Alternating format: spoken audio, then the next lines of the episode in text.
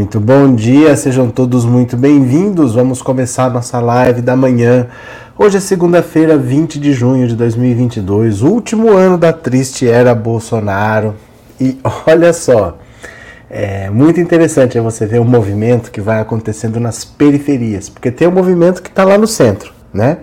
E tem o um movimento que vai pelas bordas, que vai pela periferia. Pela periferia. Vocês lembram que eu falava para vocês que conforme o tempo fosse passando, o Centrão ia abandonando o Bolsonaro, todo mundo ia abandonar, porque o Centrão não tem apego a nada.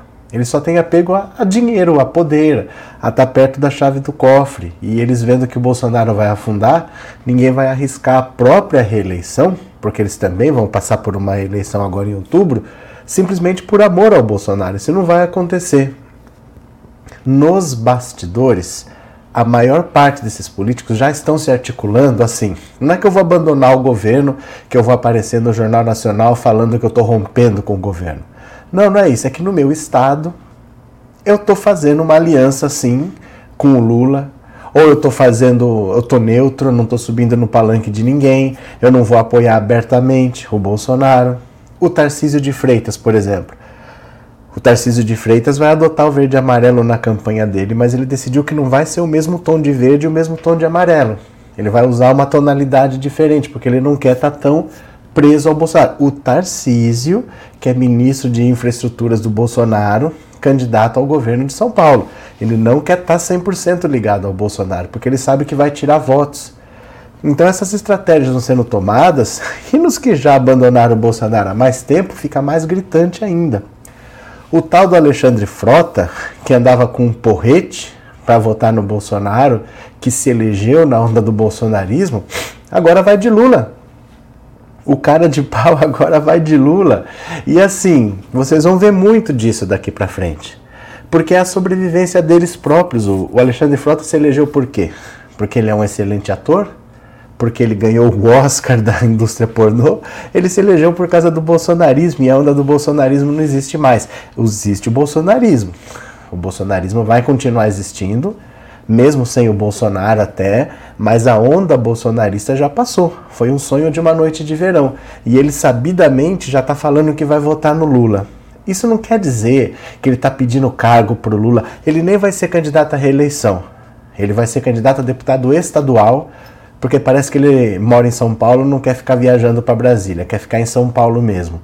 Mas é um indicativo do quanto todo mundo sabe que o Bolsonaro vai perder, o quanto as pessoas estão pulando do barco. A gente tem que buscar a informação que interessa, não se preocupar com a manchete. Não é quem ele apoia, dane-se quem ele apoia.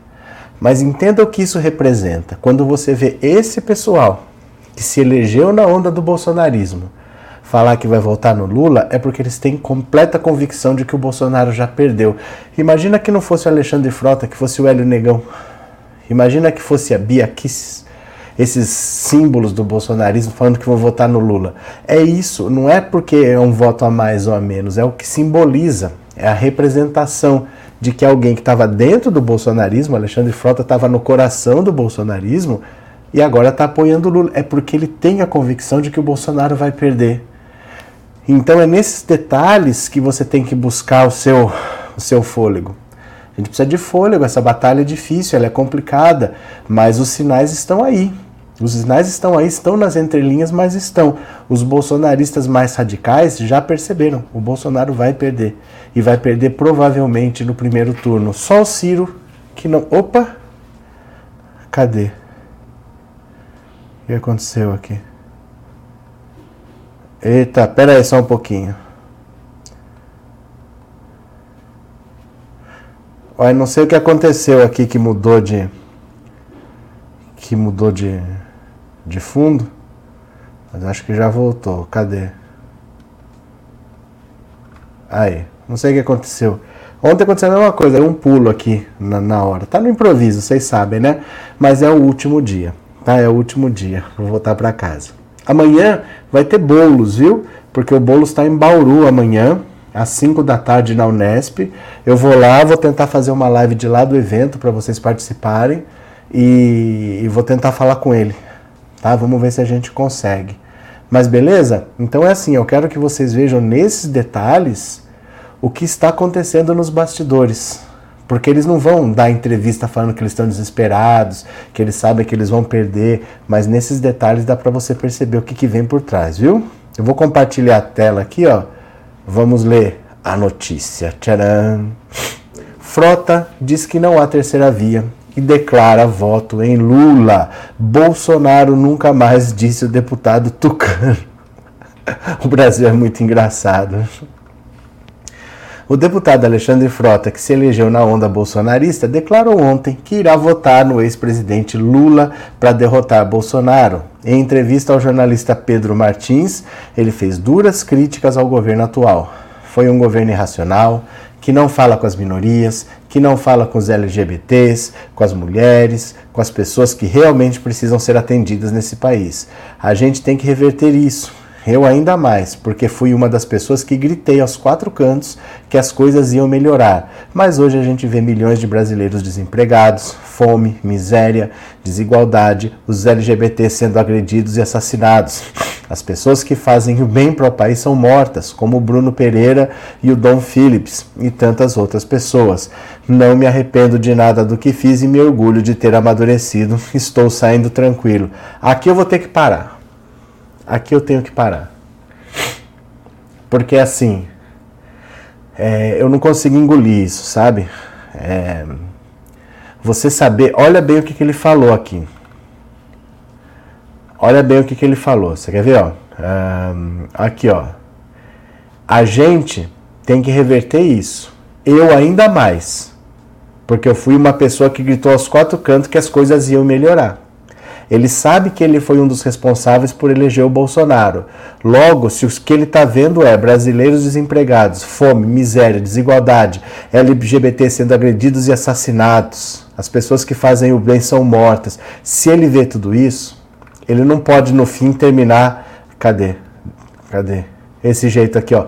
Não me arrependo de nada do que fiz e me orgulho de ter amarecido. Estou saindo tranquilo. Está saindo tranquilo porque está vivo, né? Muita gente não teve essa sorte. Quase 700 mil pessoas morreram durante a pandemia, que esse irresponsável, animal, imbecil, queria que as pessoas tomassem cloroquina e fossem trabalhar. E ele ajudou a pôr lá. Né? É, quanta gente que não morreu por causa de arma de fogo aí, desse cara que está distribuindo arma de fogo à torta e à direita. Quantos crimes não estão sem solução porque afasta o delegado daqui, transfere o superintendente para lá, muda a pessoa responsável pela investigação, Quantos casos não foram arquivados sem solução? Então, para ele, ele está saindo tranquilo. Lógico que ele está saindo tranquilo. Ele está vivo. Para ele, sempre estaria tranquilo. O salário dele está sendo depositado. É fácil. É muito fácil quando é assim, né? Quando a gente fala dos outros e, ah, não, para mim está tudo bem, eu estou saindo tranquilo. Tá, mas e para quem não está bem? Como é que faz? E para quem tombou nessa batalha, como é que fica, né? Frota também disse que não há terceira via. O brasileiro já decidiu em relação a Bolsonaro ou Lula. Não existe terceira via. A terceira via é a mentira, é morta, não é organizada e não vai chegar lá.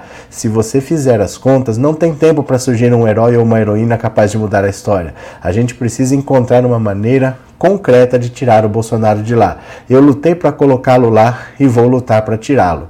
Não vou votar no Bolsonaro. Isso você pode ter certeza. Vou esperar e mais para frente vou anunciar minha decisão, mas com certeza no Bolsonaro nunca mais. Espero que liquidem o Bolsonaro no primeiro turno. Depois, afirmou que votará em qualquer um que vá para o segundo turno contra Bolsonaro. Questionado sobre Lula, ele respondeu: Vamos lá, vai ser ele. Me dá um pouco de angústia essas pessoas que avisaram, que apoiaram o Bolsonaro, porque não foi falta de avisar não foi falta de avisar. A gente cansou de falar que o Bolsonaro era o crime, que o Bolsonaro era violência, que o Bolsonaro era agressividade, que ele era corrupção, que ele não tinha preparo e essas pessoas davam risada. Aí morreram 700 mil pessoas na pandemia. Ele está falando do Dom e do Bruno? Nós avisávamos que ia ser terrível para as minorias, para os indígenas, para a Amazônia, porque ele falava. Porque ele falava, o Bolsonaro falava que foi numa reserva quilombola e o mais leve pesava sete arrobas, nem para procriar servia. E que no governo dele, perdão, estou com o nariz entupido, tá? E que no governo dele não ia ter um centímetro de terra demarcada para reserva indígena quilombola. Ele falava isso. Ele falava e mesmo assim esse cara apoiou apoiou e agora fala, ah, olha as coisas que estão acontecendo, mas eu não me arrependo de nada, eu saio tranquilo. Sai tranquilo porque sai vivo. Enquanto ele sai tranquilo, outros estão saindo num saco preto, né? Estão saindo num saco de ML aí. Mas vamos ver, vamos ver, porque não foi falta de avisar. Até dentro da família nós compramos briga, não foi? Nós passamos quatro anos aqui que não estão sendo fáceis de passar. E esse cara ajudou a botar esse Bolsonaro lá. Ajudou. Agora ele vai de Lula porque é bom para ele. Mas ele faz isso porque ele sabe que a derrota é certa. A única coisa que a gente tira que pressa das palavras do Alexandre Frota é que ele sabe que a derrota é certa. É nisso que a gente tem que se pegar. Bolsonaro está derrotado. Não vai ter golpe porcaria nenhuma. Acabou o mandato dele, ele vai ter que sair. E a partir daí ele fica à disposição da justiça. E acabou e não tem mais conversa. Nós vamos ver o que, que ele fez direitinho depois, hora que o próximo presidente entrar e vai ser o Lula, né? Porque já deu, já deu. Nós já passamos por coisa demais que não precisava ter passado e foi gente como esse Alexandre Frota que ajudou a colocar lá. Ah, não me arrependo de nada do que eu fiz, estou feliz por ter amadurecido, estou tranquila, vai te catar, né? Cadê? Muito bom o apoio do Frota, gostei. É, o importante é você ver o que está por trás. Se ele está fazendo isso é porque ele tem completa convicção de que já era, que a casa caiu há muito tempo, né? Lula tem que ter cuidado ao sair nas ruas é através de um drone que eles podem explodir o Lula. Rogério Oliveira. Explodir o Lula. O que aconteceu que a Globo não perguntou o Brasil que eu quero nessa campanha? Eu não assisto, Amara. De verdade, eu não assisto o Jornal Nacional. Eu normalmente, durante o Jornal Nacional, eu estou fazendo a live. Eu não, não vejo. Eu não vejo mesmo o que a Globo fala. Não, não sei nem para te dizer, né? Essa bagunça da Petrobras não é proposital para vendê-la baratinho? Não, não, existe, não existe bagunça proposital na véspera de uma eleição. Você acha que o Bolsonaro está subindo o combustível para vender baratinho e não se reeleger? Você, você acha isso mesmo, Gilberto? Que ele está jogando a, ele, a reeleição no lixo para vender a Petrobras? Será? Não acho, não. Né? Cadê? É, quem acompanha os trabalhos dos deputados do Poder Legislativo, o Frota está mais para a esquerda do que muitos que foi eleito com os votos da esquerda. É que assim, Paulo, é que independente dele ter estar mais para a esquerda do que muitos, mas ele ajudou a colocar o Bolsonaro lá. Às vezes não é simplesmente o que acontece. Às vezes é importante a pessoa que dá a cara ele encarnou o bolsonarismo, essa coisa de agressividade que vai bater em todo mundo, ele andava com um porrete, ele ajudou a formar o Bolsonaro. Porque ele é uma pessoa conhecida, todo mundo conhece os, o, o estereótipo que ele passa, que eu sou machão, que eu saio com tudo quanto é mulherada, e eu faço filme pornô, e eu poso nu. Ele encarnou o bolsonarismo, ele foi uma representação física do bolsonarismo. Então ele ajudou muito ele ajudou muito a colocar o Bolsonaro lá. O Bolsonaro precisou muito da ajuda dele. E o Bolsonaro não era ninguém. O Bolsonaro não era nem conhecido no Brasil. Só quem dava microfone para ele falar era Pânico, CQC e Luciana Jimenez, por ser bizarro. Ninguém entrevistava ele. O Frota foi fundamental. Então, não tenho que diminua o que ele fez. O que eu falo é, se um cara como esse está falando que vai votar no Lula, o Frota nem entende de política. Isso é porque ele ouviu lá. É porque é a conversa que corre. Todos eles sabem que a reeleição do Bolsonaro está perdida, né? Cadê? Bolsonaro, o bocão podre, o pior presidente de todos os tempos, Maria Ivete. Os direitistas da América do Sul estão se ferrando, Antônio Vieira. Olha, Quem puder, colabore com o canal, porque vocês esquecem até de dar um like, que eu sei que vocês esquecem. Mas quem puder mandar um super chat ou super sticker, eu sou o único canal que fica dando atenção para vocês, que conversa, que responde, que dá atenção. E aí nos outros que não dão atenção para vocês, vocês pagam pela atenção. Aí lá vocês mandam super chat super chat alto para poder ser notado. E aqui eu não fico extorquindo vocês, eu fico conversando com vocês numa boa, mas vocês também é uma, uma, uma mão lava a outra, é assim que funciona, né? Eu falo, não vou deixar de ler a mensagem de, de ninguém por causa disso, mas colaborem. Valeu? Vou ler mais uma aqui também. Olha, mais um que ressurgiu, olha o grau do desespero quando essa figura aqui ressurge, dá uma olhada. Zé Trovão conclama caminhoneiros para protesto nas refinarias da Petrobras. Esse está doido para ser preso. Esse está doido para ser preso.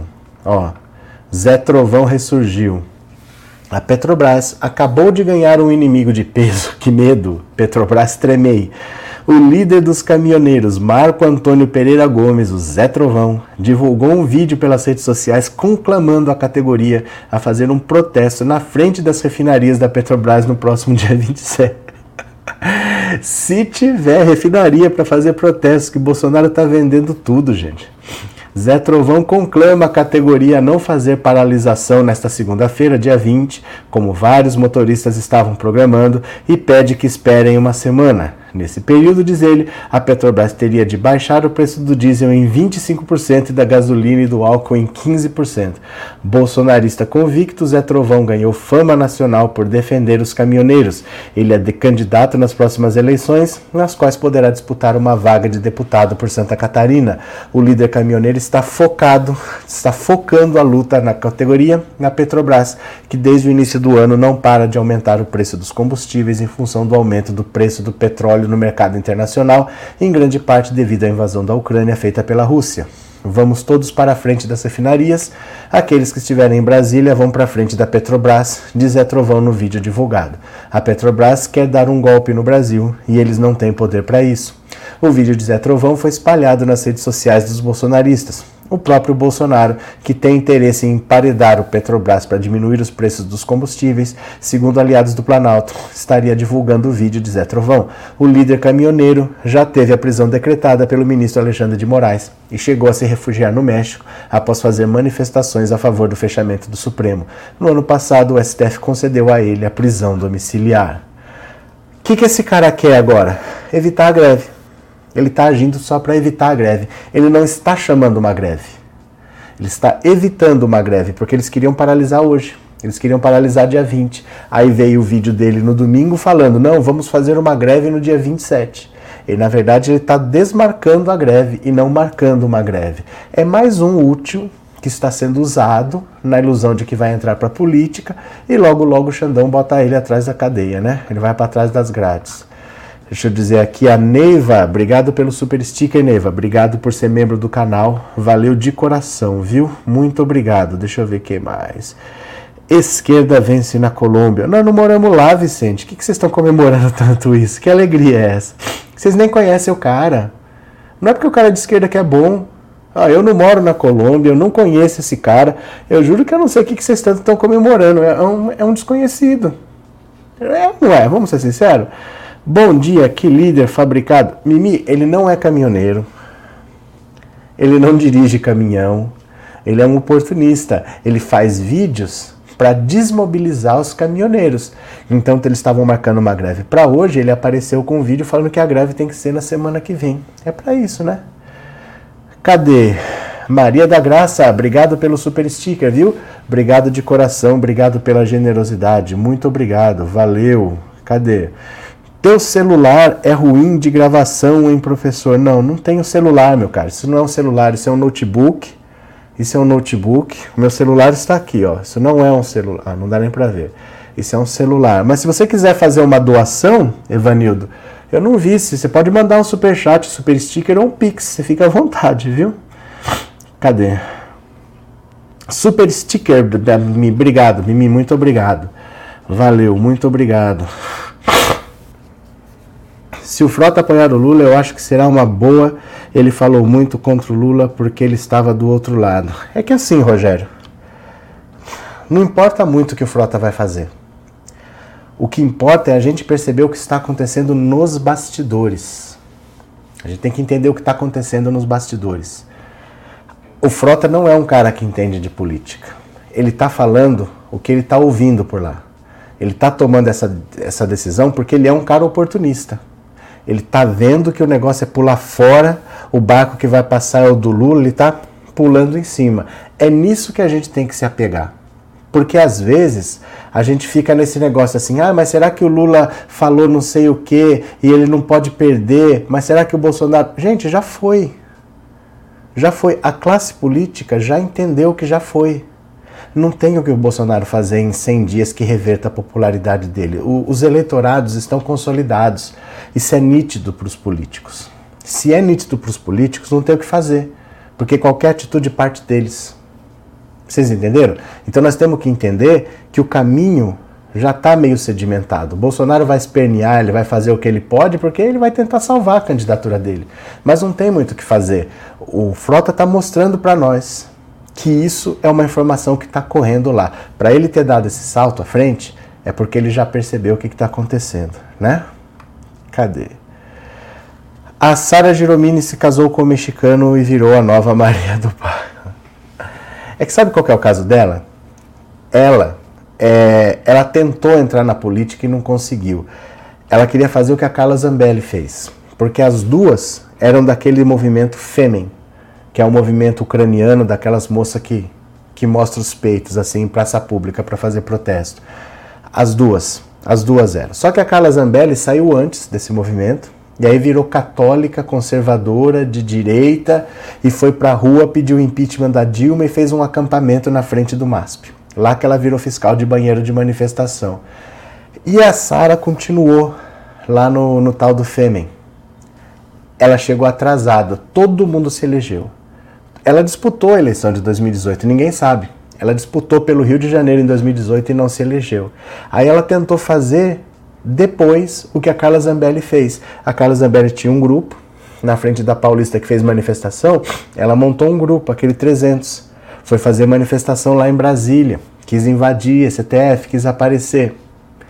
Ela chegou atrasado na história, ela ficou tempo demais naquele Fêmen. Se ela sair antes, ela era deputada aí. Ela tentou, ela tentou e fez tudo errado. Até Kim Kataguiri, Mamãe Falei, todo mundo se elegeu nessa onda do bolsonarismo, ela conseguiu não se eleger, né? Cadê? Cadê?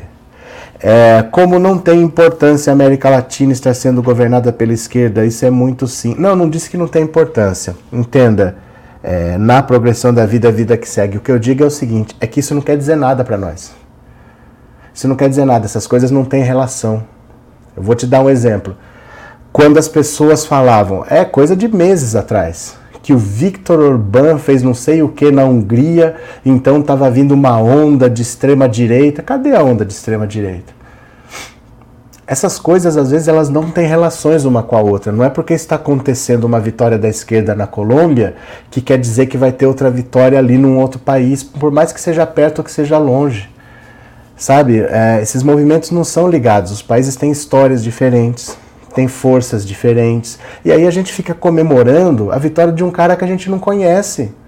É isso que eu quero que vocês entendam. Você conhece esse cara? Você não, vocês não conhecem cara, vocês estão comemorando a vitória de um cara, vocês não sabem se, se, para que se cheira, se fede, se é bom ou se é ruim. Não basta ser de esquerda.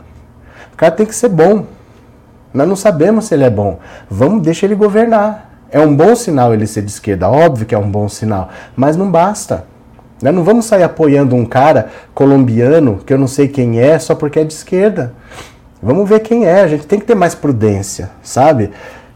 Essa, esse excesso de otimismo e de, de, de, pessimismo é que faz a gente ficar doido. Porque o Bolsonaro fala uma coisinha ali, ai meu Deus, o Bolsonaro falou, o Bolsonaro falou. Aí tem uma vitóriazinha de um cara que eu não conheço, ai agora vai dar tudo certo, não sei o quê. Tava todo mundo deprimido aqui por causa do indulto do Daniel Silveira. E eu falava, gente, tenha calma. Tenha calma, não quer dizer nada. Calma, isso ainda vai para o STF.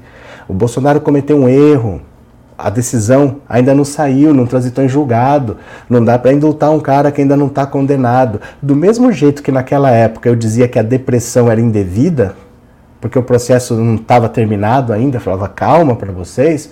Agora eu falo calma do mesmo jeito, porque eu não vou comemorar a vitória de um cara que eu não sei quem é, eu não conheço. Eu não conheço esse cara. E vocês também não conhecem. Então a gente tem que ter mais prudência e analisar as coisas mais com calma. A gente não pode se animar por causa de manchete. Ih, a esquerda venceu na Colômbia, mas eu não conheço esse cara. Eu não vou ficar assinando cheque em branco, olha, de esquerda eu tô junto. Não pode ser assim. A gente tem que ter mais senso crítico, né? Vamos ver quem é o cara. Tem tudo para ser um cara gente boa, mas admita, você não conhece o cara. não tô falando você, viu, na progressão da vida. tô falando no geral assim. Você não conhece esse cara, né? A gente não conhece para estar tá comemorando a vitória de um cara que a gente não conhece, né? Cadê? É, bom dia, melhoras, obrigado, Tânia, valeu. Anderson, cara, é importante sim, sei, ele é bom. Faz uma, fala uma coisa que ele fez. Anderson, fala uma, faz um feito dele que você achou importante. Fala pra mim. Me diz aí um feito dele importante que você conhece. Fala pra mim. Você nem conhece o cara. É sério. A gente tem que parar com essas, com essas coisas irracionais. A gente tem que ter calma. Tem que ter calma. A gente, você conhece o cara? Tudo bem, né? Cadê? Cadê? O áudio está bom, valeu. Você não conhece o cara, mas admita, é uma vitória. Mas eu admito que é uma vitória da esquerda. Eu não estou falando isso. O que eu estou falando para vocês é: eu não conheço. E vocês também não conhecem. Temos só que conhecer. Espera começar. Eu não vou comemorar a vitória de um cara que eu não conheço. Ah, ganhou no, no Turcomenistão um cara da esquerda. Ah, parabéns para ele, mas e daí? Não quer dizer nada isso com a eleição do Brasil, né? A gente tem que parar de se iludir, gente. Parar de procurar motivo para se iludir. Ah, mas é porque ganhou um cara. Mas daí eu não conheço o cara. É só isso. É muito pedir assim para as pessoas terem um pouco de pé no chão. Porque se eu vou na onda de vocês, eu tô comemorando a vitória de um cara que eu não conheço hoje, e eu tava cortando impulso porque o Daniel Silveira o do, foi uma grande jogada do Bolsonaro, aquilo lá. E não é uma coisa nem outra, né? Meu pingresso, tamo junto com Lula. Valeu, Fábio. Obrigado. Obrigado pelo abraço. Obrigado por ser membro do canal. Valeu. Cadê? O Lula pediu pro povo colombiano votar nele. Então, você não é colombiana, Marisete. E você não é colombiano, não tá falando com você. Entendam isso. Não é uma luta que é nossa.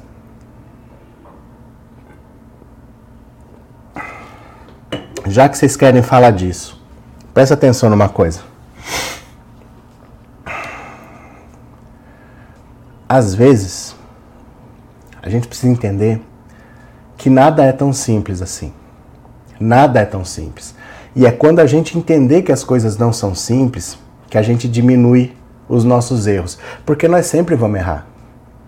É, é parte do ser humano. O ser humano sempre erra.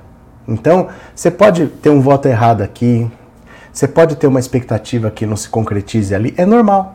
É normal. Você pode fazer tudo certo e pode dar errado mas ajuda você a errar menos se você tiver mais prudência. Eu não vou comemorar a vitória de um cara que eu não conheço e vocês não conhecem. Ah, mas é de esquerda. Tá. Todo mundo é bom na esquerda. A gente tem que ter calma. Nós não conhecemos, ninguém entende nada de Colômbia aqui. Nós não sabemos as necessidades do país. Tanta coisa acontece na vida. Tomara que dê certo. Mas nós somos brasileiros, vamos ter prudência. Vamos ficar na nossa aqui, ó Vai, não tô falando para virar as costas pro cara, vocês são extremados. Eu tô falando assim, ó, espera para conhecer. Espera para conhecer. É a mesma coisa de você comemorar que um time ganhou, não sei na onde lá, e você nem conhece o time. É só isso. Entendeu? Eu não vou comemorar a vitória de um cara que eu não sei quem é, eu não sei quem é esse cara. O que, que esse cara fez de bom? Fala aí. Ele foi guerrilheiro. Não, quero saber o que ele fez de bom. Fala pra mim. Né? Cadê? Bom dia, a direita perdeu na Colômbia, mesmo tendo dinheiro e tudo mais para ganhar, o povo ganhou. Então, vocês é, falam o que vocês quiserem, então, tá? Vocês falam o que vocês quiserem. É que eu acho um, fora da realidade vocês não acompanharem a política da Colômbia e comemorar um fato. Assim, se você acompanha, tudo bem tá? Mas assim, as coisas têm circunstâncias, as coisas são mais aprofundadas do que isso. Você não acompanhou e está comemorando. Sabe o que, que me lembra? Eu vou dar um exemplo que talvez fique mais fácil e vou parar de falar disso, tá? Todo ano, quando vai começar o futebol, você ouve qualquer programa de esportes, eles falam assim: é, os, os favoritos para ganhar a Libertadores são os brasileiros, Boca e River. É sempre assim. Aí fala, não, mas por que, que o Corinthians perdeu pro Guarani do Paraguai? Por que, que o Flamengo perdeu pro Palestino, não sei da onde? Porque, porque eles não acompanham, ficam dando palpite. E aí eles vão sempre no óbvio, que o brasileiro é bom, que o argentino é bom, se jogar com uma equipe africana é um futebol de muita força, se jogar com o futebol da Ásia é um futebol de muita velocidade, mas ninguém nem acompanha. Para mim é o tipo de coisa que não acrescenta, entendeu? Eu não vou fazer comentários genéricos aqui, eu não conheço a situação real da Colômbia, eu não vou falar do que eu não conheço e não vou ficar batendo palma para que eu não sei quem é. Eu vou conhecer esse cara conforme ele começar a governar. Aí a gente vai se inteirando da situação. Mas uma euforia por causa de um cara que a gente não conhece, entendeu? É só isso. Ninguém conhece esse cara, né? Cadê? Uh... O povo se enganhou. Sou portuguesa estou contente, por que não? Por mim, fica. Por mim fica. É que vocês cobram de mim. Por mim fica. Quer, quer pôr fogo na casa, põe. Por mim tudo bem. Estou achando os seus comentários muito pessimistas. Não, é porque você quer que eu, você quer que eu esteja no seu ritmo. Você tem que entender que você pode ter um ritmo, eu posso ter outro. Eu não sou obrigado a pensar igual você. Eu vou repetir o que eu falei. Você não conhece esse cara. Eu também não conheço esse cara. Então, a Colômbia é um país, o Brasil é outro. A vitória da Colômbia não tem nada a ver com a vitória do Brasil. Eu vou conhecer esse cara conforme ele começar a governar. Agora, eu vou ficar batendo palma para um cara que eu não sei quem é. Você quer fazer, você faz. É isso. É isso.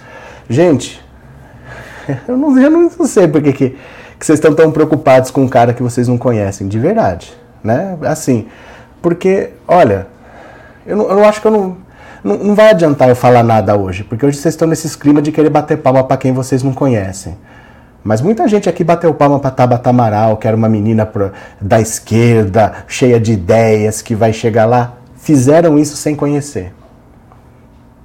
Não queria ser muito duro com vocês, mas muita gente bateu palma para Tabata Amaral porque era uma menina jovem cheia de ideias da esquerda. Fizeram isso sem conhecer. A gente não merece ter um, um pouquinho de prudência não para conhecer a pessoa, porque ele pode ser de esquerda, mas eu não conheço. Eu sou sincero em falar que eu não conheço. Eu não conheço esse cara. E eu conheço praticamente nada da política da Colômbia para falar, nossa, uma grande vitória. Eu não sei se é uma grande vitória para o povo colombiano. Não sei. Eu não sou inteirado da política colombiana. E se eu não sou inteirado, eu não falo. É isso só. Vocês não acham coerente a pessoa não falar do que ela não sabe, eu estou falando para vocês abertamente, eu não conheço e eu não vou falar porque eu não conheço. Não estou sendo pessimista. Vocês queriam que eu estivesse falando de uma coisa que eu não conheço? Eu não conheço esse cara. Agora vocês também não conhecem. A questão é essa, não é não? Eu não vou falar do que eu não sei, é só isso. Nilson Nascimento, obrigado pelo superchat, obrigado por ser membro. Muito obrigado, viu? Muito obrigado, valeu.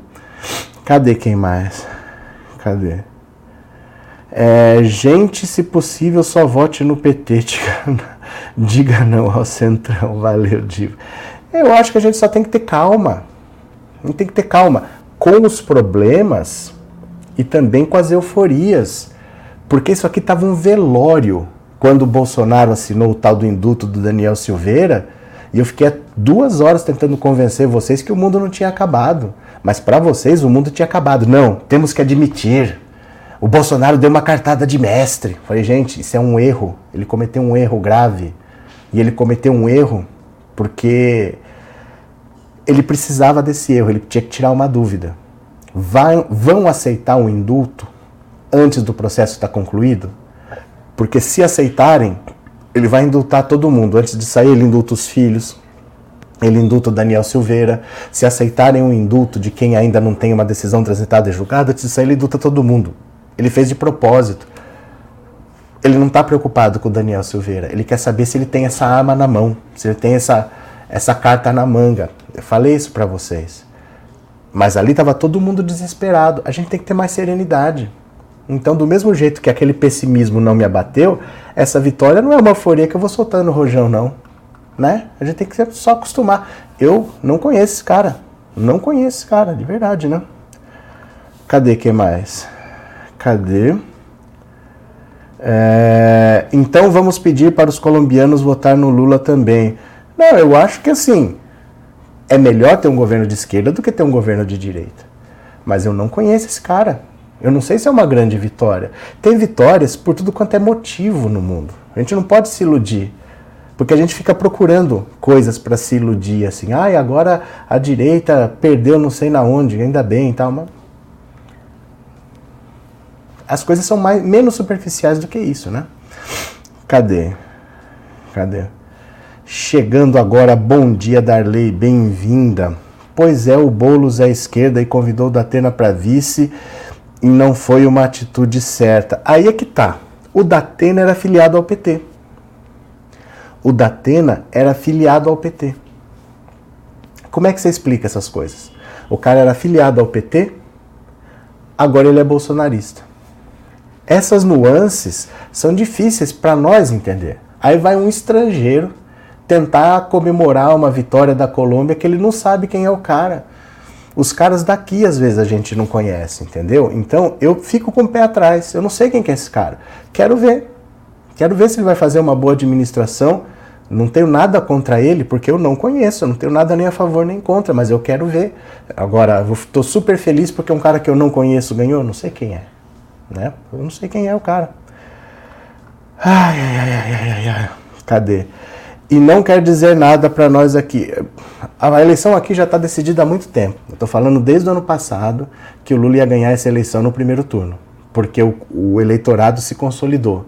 Né? Deixa eu pegar aqui de novo. Ó. Eu gosto de mostrar esse negócio aqui. Ó. Cadê? Ó. Eu gosto de mostrar esse gráfico, que são projeções de segundo turno com Lula e Bolsonaro, feitas pela pesquisa IPESP. Faz quase um ano que o Lula tem acima de 60% e o Bolsonaro tem abaixo de 40%. O Lula, nesse período, já falou que defendia o aborto, já trouxe o Alckmin para ser vice. O Bolsonaro foi na Paulista chamar golpe de Estado, chamou Alexandre de Moraes de canalha. Nada disso alterou. Essa situação está consolidada há praticamente um ano, desde o ano passado que eu estou falando. O Lula vai vencer essa eleição no primeiro turno. Porque o eleitorado só muda no primeiro turno quando entra um candidato ou quando sai mas o eleitorado do Lula e do Bolsonaro estão consolidados, né? Então é isso. Cadê? Deixa eu ver o que mais vocês estão falando. Nada no mundo tem garantias de verdade, assim são as pessoas também. É, a gente vai batendo papo, vai conhecendo, né? Mas assim, ah, mas que bom que ganhou o fulano. Eu não conheço fulano. Espero conhecer, espero conhecer. Ah, na Argentina foi mais fácil, porque eu não conhecia o Alberto Fernandes, mas já conhecia a Cristina Kirchner. Ela já conhecia, ela já tinha sido antes, né? A gente já conhecia, mas ele eu não conheço. Agora, cada um, se vocês quiserem comemorar, vocês comemoram, mas eu, eu não conheço o cara e eu não entendo de política da Colômbia. Então eu não vou ficar falando do que eu não conheço porque eu não acho honesto com vocês. Eu falar um negócio desse assim, olha, a democracia na Colômbia, eu não sei nem que situação que estava, eu não sei que partido que estava mandando, eu não acompanho, gente. Eu não acompanho, né? A política da Colômbia não está entre as minhas prioridades, vamos dizer assim. Vamos ver aqui, ó. Vamos ver aqui. É que muita gente não procura conversar, muita gente procura entretenimento no YouTube.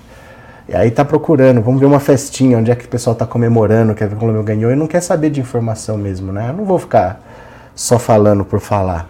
Ó, PDT só é competitivo no Ceará, no Maranhão e no Rio de Janeiro. Ou seja, o Ciro está perdendo o tempo dele, está atrapalhando o partido.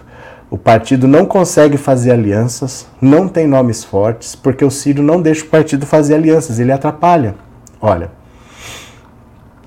há pouco mais de três meses para as eleições, a estagnação do ex-governador cearense presidenciável Ciro Gomes nas pesquisas e a acentuada polarização do quadro eleitoral afetou seu partido nos estados. Mapeamento feito pelo Valor indica que a sigla só disputará governos estaduais com candidaturas competitivas no Ceará, no Rio de Janeiro e no Maranhão. Com exceção do Ceará, principal base eleitoral de Ciro, os nomes postos fazem acenos diretos ao petista Lula.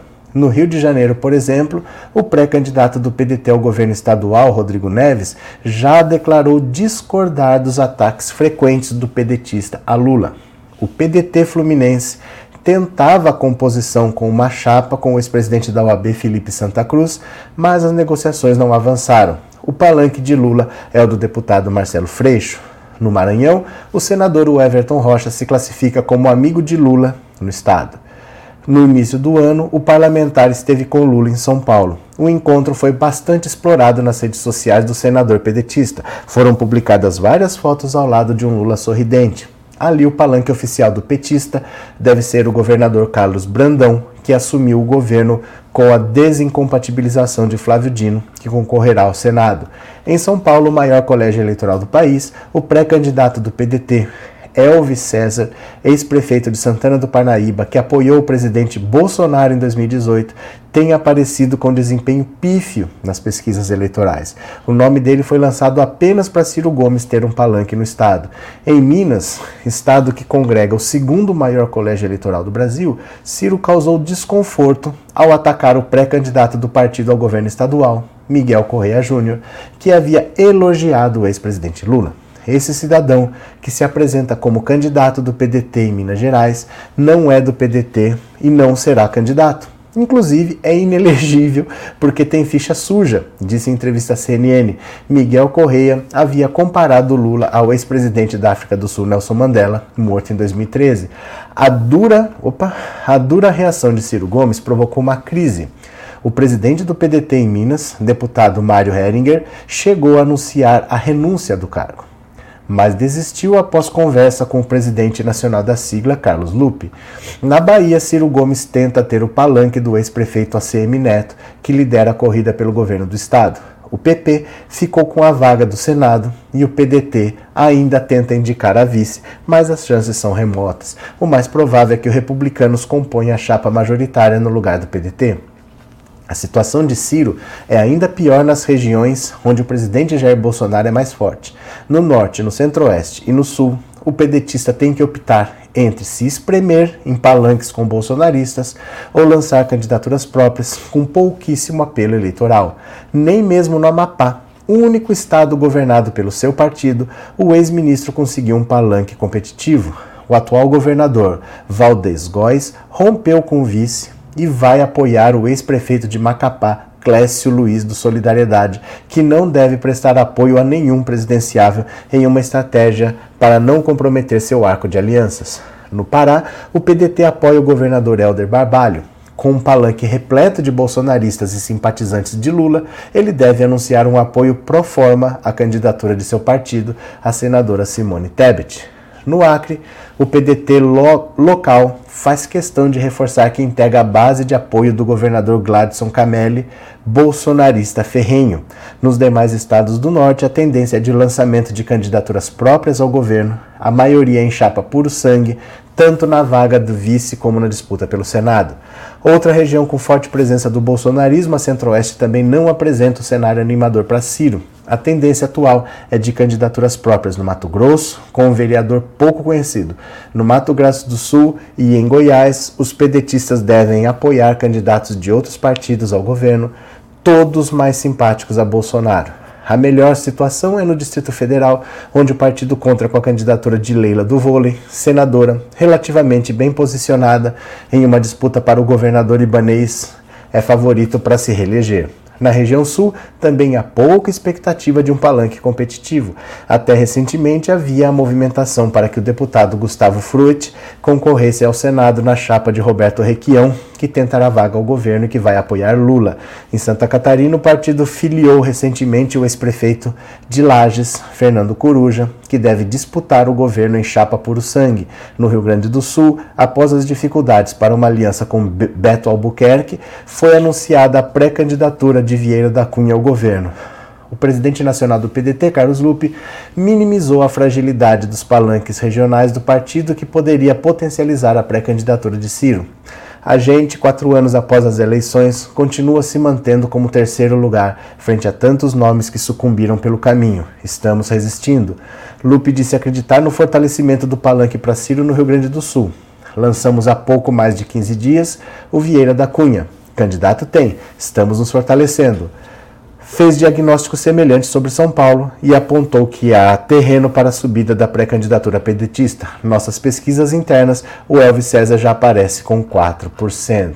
Então, olha, essa postura do Ciro Gomes de atacar de um lado Lula, de atacar menos do outro, mas atacar também o Bolsonaro, numa eleição em que só os dois têm votos, isolou o PDT. A, palavra mais repetida ao longo do texto foi chapa puro sangue. Chapa puro sangue, quer, quer dizer, uma chapa só, PDT com PDT, porque ele não consegue fazer alianças. Todo partido opta, ou vai ser apoiado por Lula, ou vai ser apoiado por Bolsonaro, para você pegar a força de quem tem voto. Ninguém opta por fazer aliança com o Ciro. O PDT está isolado porque o Ciro brigou com todo mundo, ele resolveu ser a metralhadora cheia de mágoas que dispara para todo lado e ele não consegue agora nos estados ter um palanque competitivo. O PDT está perdendo muito, ele vai encolher, ele vai eleger poucos deputados, não deve eleger nenhum governador. O futuro do PDT está em risco por causa da postura do Ciro Gomes que não desiste. Aí é óbvio que nós não vamos deixar passar uma situação dessa. Obviamente, Vamos lá apurrinhar o Ciro Gomes, né? Olha aqui, ó. Pronto, deixa eu copiar aqui a matéria. Olha. Pronto. Ciro Gomes está afundando, opa, afundando o PDT. Sua, opa, estratégia de atacar Lula e Bolsonaro isolou completamente o PDT sem palanques estaduais estaduais o PDT está agonizando e a culpa é do. Opa! Do Ciranha. Hashtag desiste Ciro. Hashtag Ciro tá louco. Opa! Louco. Deixa eu ver se não passou aqui. Acho que não.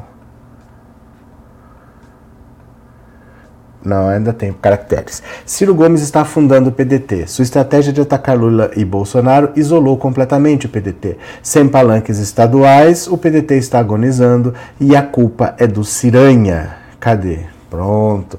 Desiste Ciro, Ciro tá louco. Pronto, vamos twittar. Tweetamos. Vai aqui o link para vocês, ó. Vai aqui o link para vocês. Pronto. Esse retrato é muito triste do que ele está fazendo com o PDT. Clica aí, comenta lá, hashtag desiste Ciro, Ciro tá louco. Ele está quebrando o partido de um jeito que a política é a arte da negociação. A gente não pode querer bater de frente com todo mundo porque eu tô certo. Ele decidiu que ele está certo. Ele decidiu que a única verdade que vale é a dele. Ele escreveu um livro e acha que aquilo lá é a, Bíblia Sagrada da política. Ele acha que ele é um grande estadista. Os outros políticos não acham. Os brasileiros não acham. Ele não passa desses 7%. E ele está afundando o partido dele. O partido dele não consegue fazer candidaturas competitivas porque não tem aliança. O Ciro, ele mesmo, ele não tem vice. Ele não tem nenhum partido aliado. Ele ficou isolado na esquerda. Toda a esquerda fechou em torno do Lula. O PDT ficou completamente isolado. O bolsonarismo olha para ele, que foi ministro do Lula, e fala: não vou fazer parceria com o ministro do Lula, e ele está fazendo o PDT agonizar. Ele, os, os candidatos a deputado pelo PDT vão ter muita dificuldade para se eleger no palanque do Ciro Gomes, né? Cadê? Pobre que vota na extrema direita tem lavagem cerebral, não tem pensamento próprio. É que assim, Denise. É... No Brasil o povo é vítima, né? O povo é vítima muito mais do que culpado. Não é uma questão de atacar quem faz isso, quem faz aquilo, porque a gente não tem educação de qualidade, a gente não tem acesso a um monte de coisa. E é histórico no Brasil os políticos se aproveitarem disso e manipularem as pessoas. Né? A eleição do Collor em 89, você vê o que a Rede Globo fez com o Lula naquele último debate quando ela editou o debate, passou no Jornal Nacional, você vê quem acreditou no Collor ali não tinha culpa, porque a Globo fez todo o trabalho que ela tinha que fazer para eleger o Collor. Então as pessoas são mais vítimas do que culpadas, né? Infelizmente o brasileiro é, é só uma pessoa com título de eleitor na mão quando interessa, né? E eles agora estão apoiando o Lula, pois o povo é que decidiu por Lula, bando de aproveitadores, sangue, é, sanguessuga fora Alexandre. Você está falando de Alexandre Frota. Alexandre Frota. É, Ciro achou que seria a terceira via, mas o povo não quer a terceira via. Ele não existe terceira via. O problema não é que ele não é a terceira via, o problema é que não existe terceira via. O povo nunca pediu. Você foi a imprensa que inventou. Na verdade, a classe política vendo que só quem tinha voto era Lula e Bolsonaro, veio com esse discurso aí, vamos tentar uma terceira via, mas o povo nunca pediu. Não é que ele não é terceira via, não existe terceira via. O povo não quer isso daí, né? Cadê? Ciro Gomes está precisando urgentemente de um psiquiatra e tomar o remédio direitinho. Adriane Lourdes, eu acho que o Ciro se aposenta nessa eleição. Eu acho que ele sai da política do mesmo jeito que o Dória. O Dória eu acho que não volta mais não, porque é a quarta tentativa, né? Que partido daria ao Ciro Gomes uma quinta possibilidade de tentar a presidência da República, sabendo que ele vai atacar todo mundo, sabendo que ele não vai ter alianças, sabendo que ele vai pegar um plano que ele escreveu em 1430 e vai querer que pôr em prática. Acho difícil um partido que queira o Ciro Gomes e vai continuar do PDT? Difícil também, né? Cadê? Só temos uma via Lula em 2022, Everton, é, Cláudio, Lu, Ciro para presidente em Ratanabá 2022. O Ciro cai no ridículo completo. Ele cai no ridículo completo. Essa, essa campanha dele, eu vou dizer para vocês que eu até admiro. Porque ele está tentando tudo, mas sem critério, sem lógica, né? Achando que, olha, a gente viu durante a pandemia aqui no YouTube a ascensão dos podcasts, porque a gente tinha que ficar em casa, trabalhar de home office, aquelas coisas todas. Tava muita gente assistindo live no YouTube e podcast. Acabou. Essa fase passou. A maioria dos podcasts acabou. O que, que ele inventa? De fazer um podcast. Ele está tentando seguir alguma tendência, mas ele está atrasado, ele não sabe como funciona. Ciro Games está lá de garotão, querendo pegar público jovem, você acha?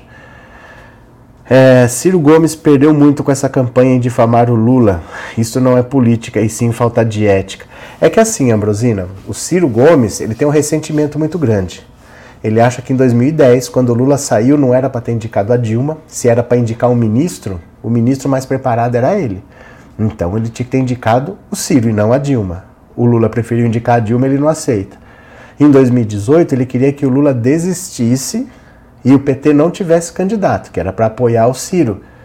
E o Lula falou: não, venha ser meu vice, porque se eu não pudesse ser candidato, aí você é o candidato com o apoio do PT. Só espera, vamos ver se eu tenho chance ou não. Ele não aceitou. Então, assim, são dois momentos em que, na cabeça do Ciro, pensa com a cabeça do Ciro. Ele pensou assim: o PT nunca vai me apoiar. Ele vai querer o meu apoio, vai querer que eu seja vice, mas nunca vai me apoiar. Então, se eles não me apoiam, eu também não apoio. E saiu atacando todo mundo. Agora, na esquerda, você querer estar na esquerda atacando Lula, só na cabeça dele que isso podia dar certo, né? Ele já não tem a simpatia da direita, ele ganhou o ódio da esquerda. Eu não sei de onde que ele achou que isso podia dar certo, né? Cadê? Desculpa, tá? Meu nariz não tá bom, não. Só existe uma via, única via Lula para o Brasil voltar a crescer, falou Eliezer. Será que travou? Será que travou porque não entrou mais comentário? Ah, bom, aqui apareceu.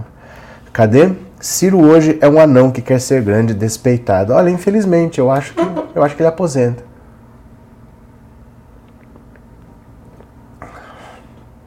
Eu não sei para onde ele pode estar tá indo. Tenta pensar, se o Ciro não ficar no PDT, para onde que ele vai? Pensa, não tem para onde ele ir. Que partido ia querer o Ciro? Difícil. O certo para ele, um partido mais com a cara dele, seria ele voltar para o PSDB ou então ir para União Brasil. Ai meu Deus do céu.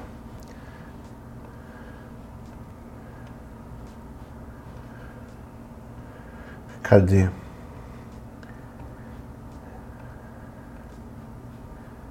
Pera lá. Não sei o que está acontecendo, tá dando algum mau contato aqui, viu? Ó, pronto. Tá dando algum mau contato aqui na, na conexão da webcam que desliga de vez em quando, mas tá tudo bem, tá aí. Ciro nunca será presidente, ele nunca será presidente, ele não tem voto. Ele não tem voto, como é que ele vai ser presidente sem voto, né? Ai, meu Deus do céu. O problema desses caras é atacar o Lula, porque o Lula foi o único que fez bem pro povo. E assim, Rogério, é...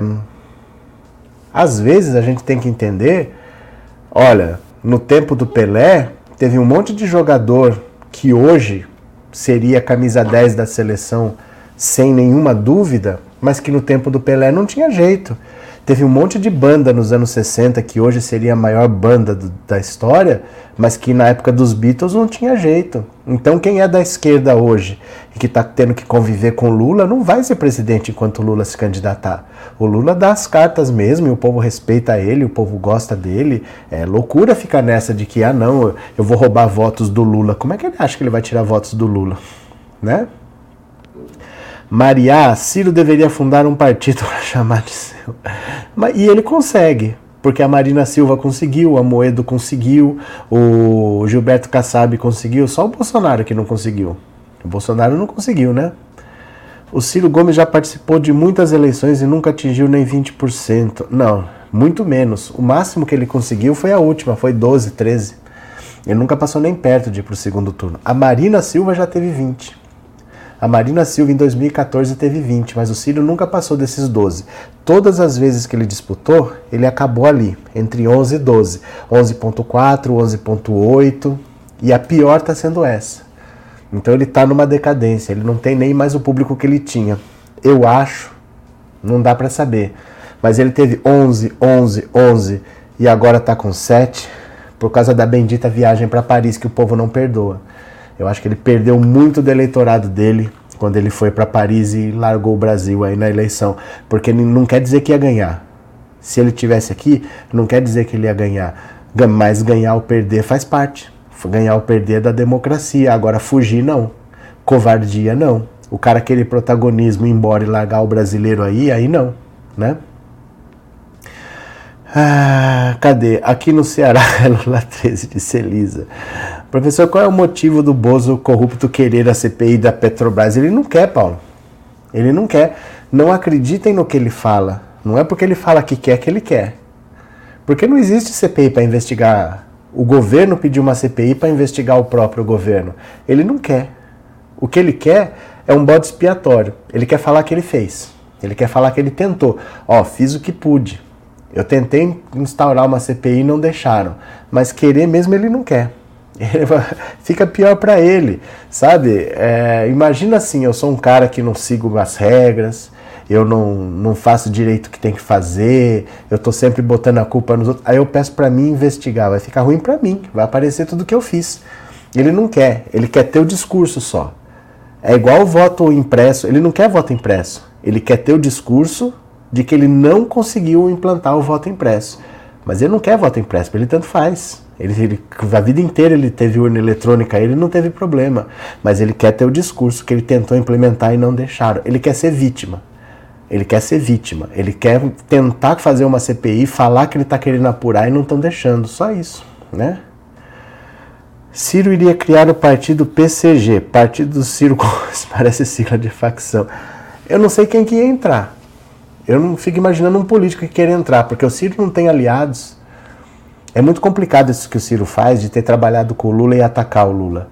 Porque quando você trabalha com uma pessoa, se teve algum problema lá, você resolve lá. O Ciro querer xingar o Lula aqui fora, todo político pensa, eu vou trabalhar com esse cara para depois ele me atacar. Ninguém quer ser atacado pelo Ciro. Né? Então, para ele é muito difícil. Eu não sei quem se filiaria a esse partido, porque os políticos se alguém tivesse simpatia ao ponto de se filiar ao partido do Ciro, o Ciro não estaria sem aliados. Nem vice ele tem. Nem vice ele tem, né? Cadê? Osmar, ele quis tirar o foco e empurrar a dúvida para a empresa e não para o governo, pois ele não se responsabiliza de nada. Tudo isso foi armado por Lira e seus bandidos. É que assim, não adianta, né? Não adianta. As mentiras não colam mais. O povo não quer saber. Gente, o, olha, os aumentos são diferentes. A gasolina subiu 5, o diesel subiu 15. Os aumentos não são iguais. O diesel, que é subsidiado, porque é para transporte, que é para trabalhar, já está mais caro que a gasolina. Às vezes a pessoa paga um, um veículo a diesel paga mais caro, é o mesmo carro, mas o motor é diesel, é mais caro. Só que ele economiza no combustível. O diesel já está mais caro no Brasil. É muito séria a situação assim, sabe? Já está passando de 8 reais. Está muito sério, né? É, vi agora na TV que o Bolsonaro demitiu o presidente da Petrobras. Não adianta. Eu não tenho o que fazer. Porque se, se existisse uma mágica, ela já tinha que estar tá acontecendo, porque senão não dá tempo. Não tem como, por exemplo, a Simone Tebet decolar, não tem como o Ciro Gomes sair de 7%. Faltam faltando 100 dias para as eleições. Não tem milagre que melhore a vida do povo ao ponto dele conseguir que um eleitor do Lula vote nele. Porque ele não tem votos para conquistar, para passar o Lula, não tem voto à disposição. Ele precisa roubar eleitor do Lula. O que, que vai acontecer em três meses para um cara que vota no Lula desistir do Lula para falar, não, vou votar no Bolsonaro de novo? Difícil, né?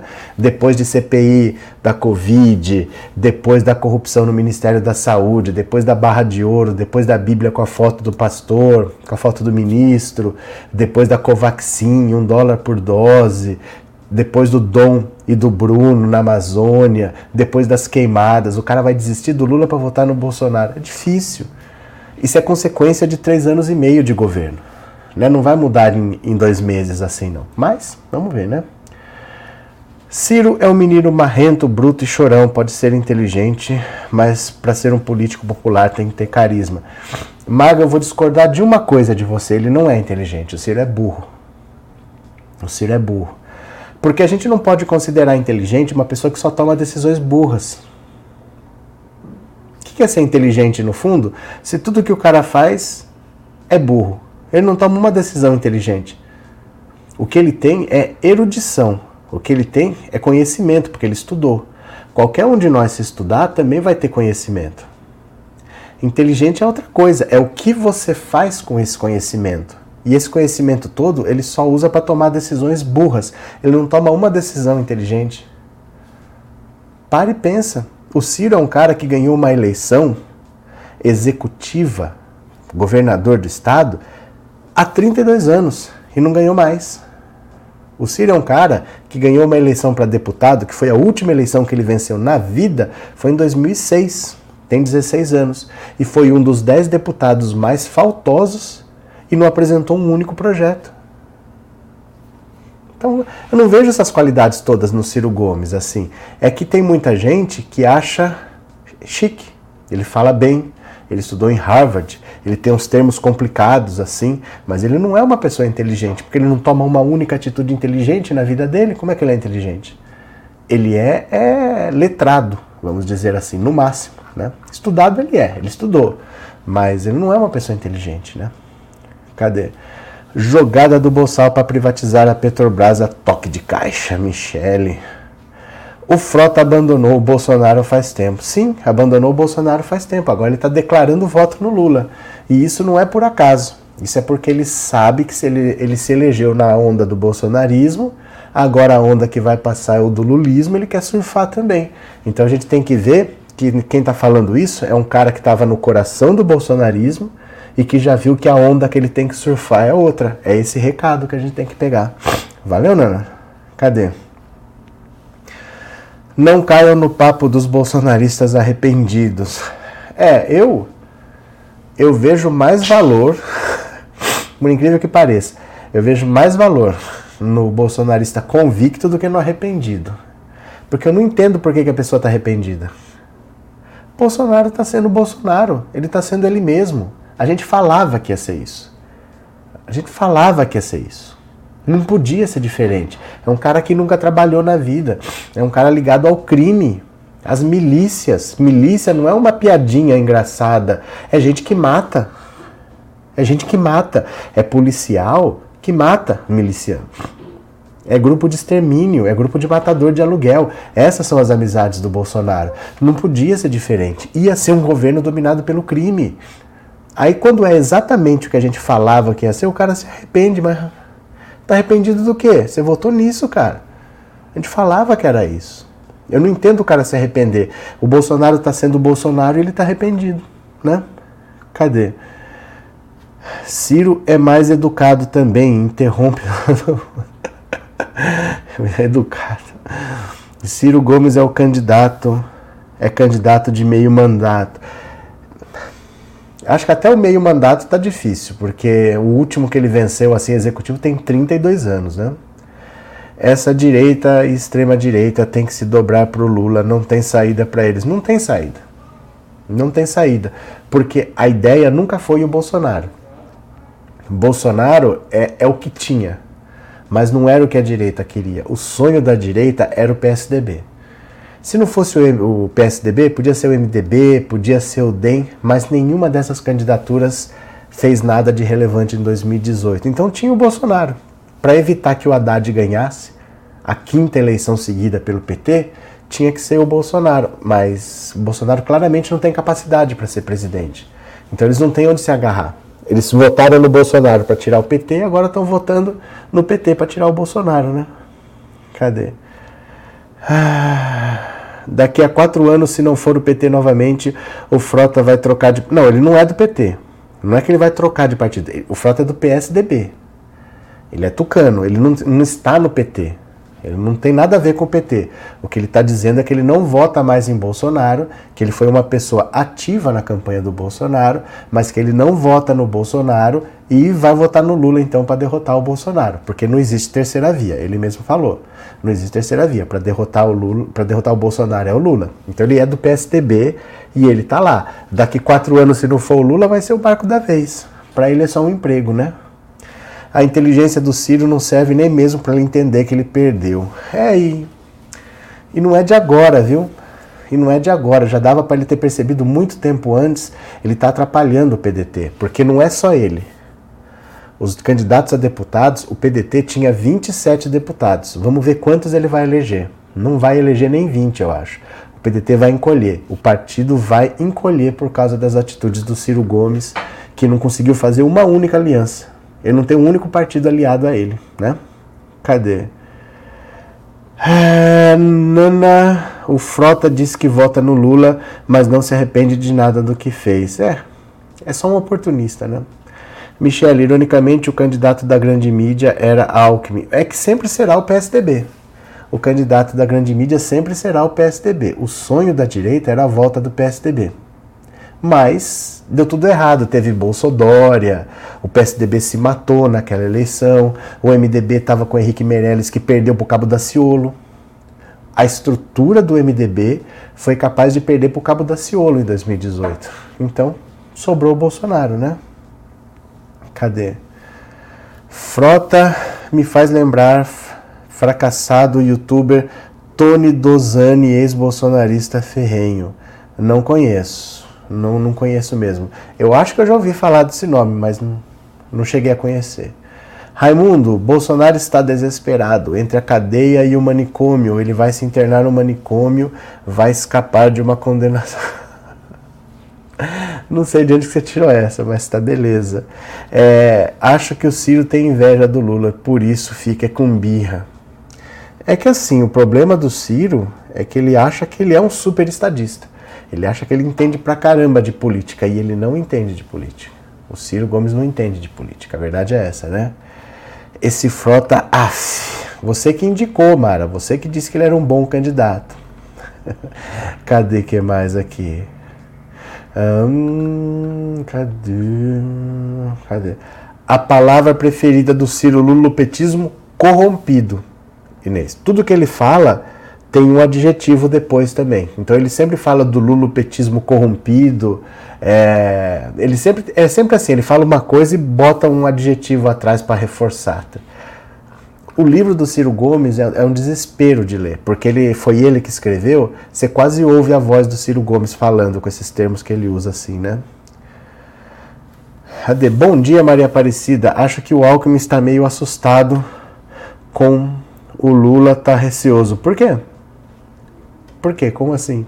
O Alckmin tá meio assustado com o Lula tá receoso. Por quê? Do que você quer dizer, Maria?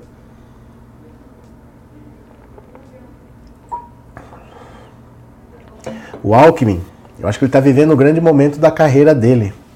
Porque o Lula tem uma, uma popularidade um carisma que o PSDB nunca teve e nunca deu para ninguém. Às vezes você não tem um carisma tão grande, mas o povo pode gostar do seu partido, pode gostar de alguma coisa ali, você acaba herdando alguma coisa. O Alckmin nunca teve carisma, por isso que ele teve o apelido de picolé de chuchu, e nem o PSDB tinha nada para transferir para ele também. Ele está se beneficiando muito de estar tá com Lula. A popularidade dele nunca teve tão alta. Não sei se ele está triste ou não, mas é, ele tem tudo para estar tá feliz, porque ele está no melhor momento da carreira dele, assim, né? Cadê? Frota se economizar vai voltar a fazer filme para adultos. Eu acho que ele podia ter ficado por lá. Não sei se ele acrescentou muito na política, não, né? Professor Almada, bem-vindo, bom dia. Obrigado pelo super sticker e obrigado por ser membro, viu? Muito obrigado. É, Silvia Xavier, sou tua grande admiradora. Pense no professor inteligente, assisto você todos os dias. Sempre meus parabéns para você, amigo. Você anota mil. Beijo grande, Silvia. Obrigado por tudo, viu? Esteja sempre por aí. Valeu mesmo, muito obrigado. Alckmin está no auge da carreira política graças ao Lula. Não, lógico. Lógico. Porque assim, o Alckmin não é um político que seria lembrado. Ele é aquele cara assim, é... ele é aquela coisa morna que meio que passaria em branco na história, assim, porque sempre teve coisa pior que o Alckmin e sempre teve coisa melhor também. Ele não foi um político que se destacou muito assim, tal, num partido também que ele ganhou, mas ele ganhou pelo PSDB e o PSDB ganhou sete eleições seguidas, sabe? Talvez se fosse outro político também ganhasse. Então ele, é um cara assim meio sensal mesmo. Ele ia passar pela política, ele não ia marcar ninguém. E a popularidade do Lula tá colocando ele num patamar que ele nunca teve. Ele nunca foi uma pessoa carismática, olha, eu gosto pra caramba, nunca foi assim, né? Sandra, obrigado pelo super sticker e obrigado por ser membro, viu? Muito obrigado, valeu. Henrique, a mídia tentando construir a Simone Tebet é chover no molhado. Ou ela tem alguma chance de tirar votos do Bozo? A mídia está apostando. A mídia não está apostando, Henrique. A mídia só está tá demorando para dar o braço a torcer. Eu não tenho o que fazer. É igual os bolsonaristas que ainda apoiam o Bolsonaro. Depois de quatro anos apostando em Bolsonaro, o que eles podem fazer? Vão continuar apostando. Quem apostava no Sérgio Moro, para quem apostava no Eduardo Leite, agora está apostando nela. É só para não dar o braço a torcer, mas a Simone Tebet é completamente inviável, né? Até dentro do MDB ela é inviável. O MDB nem quer ela como candidata, né? Ela só é candidata ainda porque ela é mulher. Então ela, ela não mexe no dinheiro dos homens. Ela está usando a cota feminina, que se ela pegasse um centavo dos homens, já tinham tirado ela de lá. Eles não. O próprio MDB não quer ela como candidata, né? A esquerda acertadamente derrubou a direita na Colômbia depois de 400 anos no poder. Vamos de Lula, Vilmar Dallagnol. É tão estranho ler Dallagnol comentando na live. A única coisa boa que o Alckmin fez foi o bom prato no estado de São Paulo. O Lula também acha que é uma boa experiência, ele vai tentar reproduzir isso no Brasil. Eu não sei se vocês sabem. Quanto que está hoje? Era um real, mas eu não sei se ainda é. É restaurante popular, popular mesmo, com comida ah, na casa assim de um real. É, o Lula vai tentar repetir essa experiência no Brasil. Talvez o Alckmin, é, sendo vice, vice não tem função nenhuma. Não serve para nada vice. Vice não tem função na Constituição, é só substituir o presidente em caso de necessidade. Talvez ele seja ministro de alguma coisa aí e tenta implantar um projeto desse de, de cozinhas populares pelo Brasil para fornecer alimentação a um valor bem subsidiado mesmo, né? Para que ninguém fique sem comer. Porque em São Paulo existe realmente o restaurante Bom Prato. Se não me engano, eu não sei se ainda é um real, mas era, né? Cadê que mais? De Recife, José Arthur, vai ter uma fuga em massa de políticos em busca do novo candidato eleito. O Bozo vai ficar só e sem apoio político. Em 3 de outubro não sobra nada para o Bozo. Eu diria para você que antes, viu? Eu diria para você que antes, porque hoje é dia 20, né? quinta-feira sai a pesquisa Datafolha de novo, vai dar de novo vitória do Lula no primeiro turno e a gente pode ter um resultado assustador. Porque que já deveria piorar em relação à última pesquisa, já era meio esperado por causa dos combustíveis. Teve mais um aumento na sexta-feira. A pesquisa não foi feita ainda. Ela vai ser feita na quarta e na própria quinta. Aí na quinta divulga o resultado. Só que o, o assassinato do Dom e do Bruno, isso aí é um tiro no coração do bolsonarismo. É a pior coisa que poderia acontecer para eles porque o Bolsonaro, desde o começo, ele despreza a política ambiental, ele nunca recebeu indígena para conversar. A gente sabe como ele tratou essas questões todas, ele acha que índio atrapalha mesmo. E há três meses da eleição acontecer isso daí é nada que o Bolsonaro fez é tão destrutivo para a imagem do Brasil no exterior do que a morte do jornalista e do indigenista da FUNAI. Isso aí é destruidor a gente pode ter um resultado pior ainda do que a gente já estava esperando para o Bolsonaro nessa pesquisa da Datafolha. É muito, é muito pesado o que aconteceu, é muito grave o que aconteceu e ele foi ainda fazer motociata em Manaus. Não está nem aí, né? Cadê? Bom dia, admiro muito suas análises. Obrigado, Ciro. Obrigado pela presença, obrigado pelas palavras. O gado agora só xinga o Lula, mas não estão mais fechados com o Bozo. Eu nunca mais toquei aqui musiquinha de passapano, nunca mais toquei aqui musiquinha de medo do comunismo, porque não aparece. Não aparece mais, não vem ninguém. Não vem ninguém defender Bolsonaro mais. Eu falo para vocês que é no detalhe que você vai entendendo as coisas, eles não aparecem mais. Não dá para defender. E eu tenho vídeo vistos, eu, eu tenho visto vídeos, shorts, TikTok, esses aplicativos assim, pessoal já nem defende mais o Bolsonaro. Eles estão tentando falar assim: não, tá certo que você não gosta do Bolsonaro, mas o Lula, tá certo que o Bolsonaro não foi o melhor presidente do mundo, mas o Lula, tá certo que o Bolsonaro cometeu seus. Eles já admitem. Você vê nas palavras que já tem a derrota nas palavras. Estão tentando achar um argumento qualquer ali contra o Lula, mas eles já sabem que não dá para defender o que o Bolsonaro fez. Ninguém consegue defender. Eles já estão entregando os pontos, né? Quer, quer ver? Deixa eu ver se eu acho um vídeo aqui, porque eu tinha. Eu achei tão engraçado. É, pessoa falando assim, não, eu sei que o Bolsonaro, não sei o quê. Quer ver?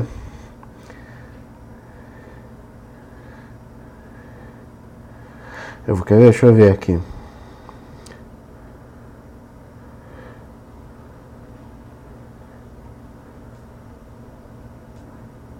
Deixa eu ver se eu acho aqui. Deixa eu ver se é esse. Pra quem me acompanha nas redes sociais. Então, galera, são oito. Vou botar um vídeo aqui, né? Do... Ah, não vou achar, não. Eu não vou achar. É um vídeo que eu tinha visto a pessoa falando exatamente assim: olha, eu sei que o Bolsonaro não é isso, mas não sei o quê. Eu sei que o Bolsonaro não é isso, mas o Lula não sei o quê. Eu, sabe? Eles já não conseguem mais defender. Eles ficam tentando falar que o Lula pode ser pior. Mas eles já não conseguem mais falar que o Bolsonaro é o melhor presidente da história, que o Bolsonaro fez, que vai acontecer. Eles já não conseguem mais defender isso. Né? Professor, será Lula 2022? Sempre votei 13 de cabo a rabo e não será diferente esse ano. Nancimar Mesquita. Obrigado pelo superchat, viu, Nancimar? Obrigado de coração, obrigado pelo apoio, obrigado pelas palavras. Vai ser Lula. Cadê? É, Ceissa, Bom Prato é a versão São Paulo padrão restaurante popular do Rio. Eu não sei como que funciona direito. Eu nunca fui a um Bom Prato. Eu não sei se Bauru tem, deve ter, mas eu nunca fui. Não sei como é que funciona, mas é uma experiência que o Lula queria repetir no Brasil inteiro. Vamos ver. Olha, qualquer experiência boa de, de onde quer que venha tem que ser adotada para melhorar, facilitar que a pessoa tenha um prato de comida para comer, né? Aqui no Rio, o restaurante popular está dois reais, mas a comida, além de pouca quantidade, a qualidade também está bem ruim. Kátia.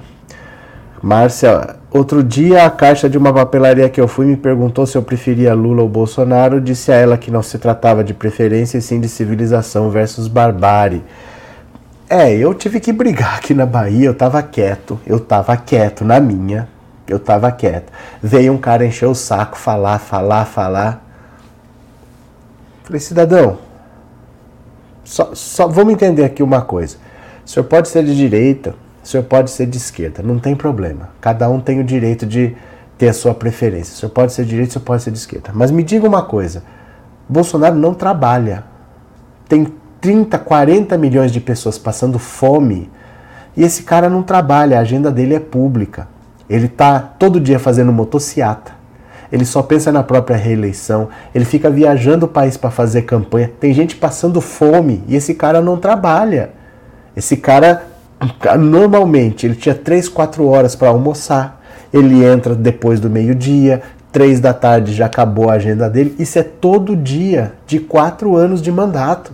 E tem gente passando fome. A gente não pode fazer de conta que está tudo bem se o presidente sequer trabalha. Ele não dá uma entrevista, ele não conversa com o brasileiro. A gente merece um presidente que, no mínimo, fale com o brasileiro.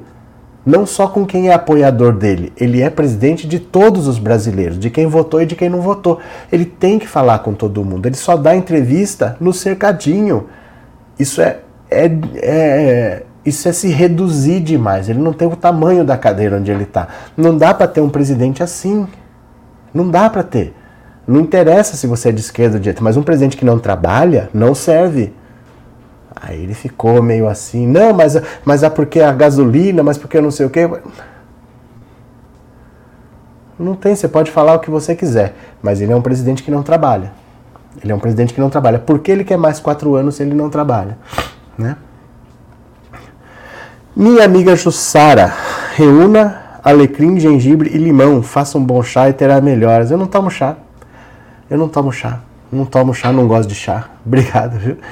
Não aguento mais esse vagal da República, tá parecendo vitrola velha. Sempre a mesma fala há quase anos. Mas é, ou é a vitrola velha, ou ele não tem o que falar. Ele tem, ele tá, gente, o Bolsonaro tá requentando o kit gay. Bolsonaro está requentando a história do kit gay, ele não tem mais o que falar. Está acabando, gente, está acabando. Aguenta as pontas porque está acabando, viu? Aguenta as pontas porque está acabando. José Mauro Coelho pede demissão e deixa a presidência da Petrobras o circo pegando fogo. É, não faz a menor diferença. É só desespero. É só desespero, é só fazer espuma, não vai dar em nada, né? Liz, nos grupos cristãos não defendem Bolsonaro, que dizem que o Lula concorda com o aborto, vão tentar defender essa pauta, mas já estão enfraquecendo o que não dá para defender com essa inflação. Não tenho o que falar. Não tenho o que falar. Porque Bolsonaro, ó, certas coisas não dá para discutir. Não é questão de opinião.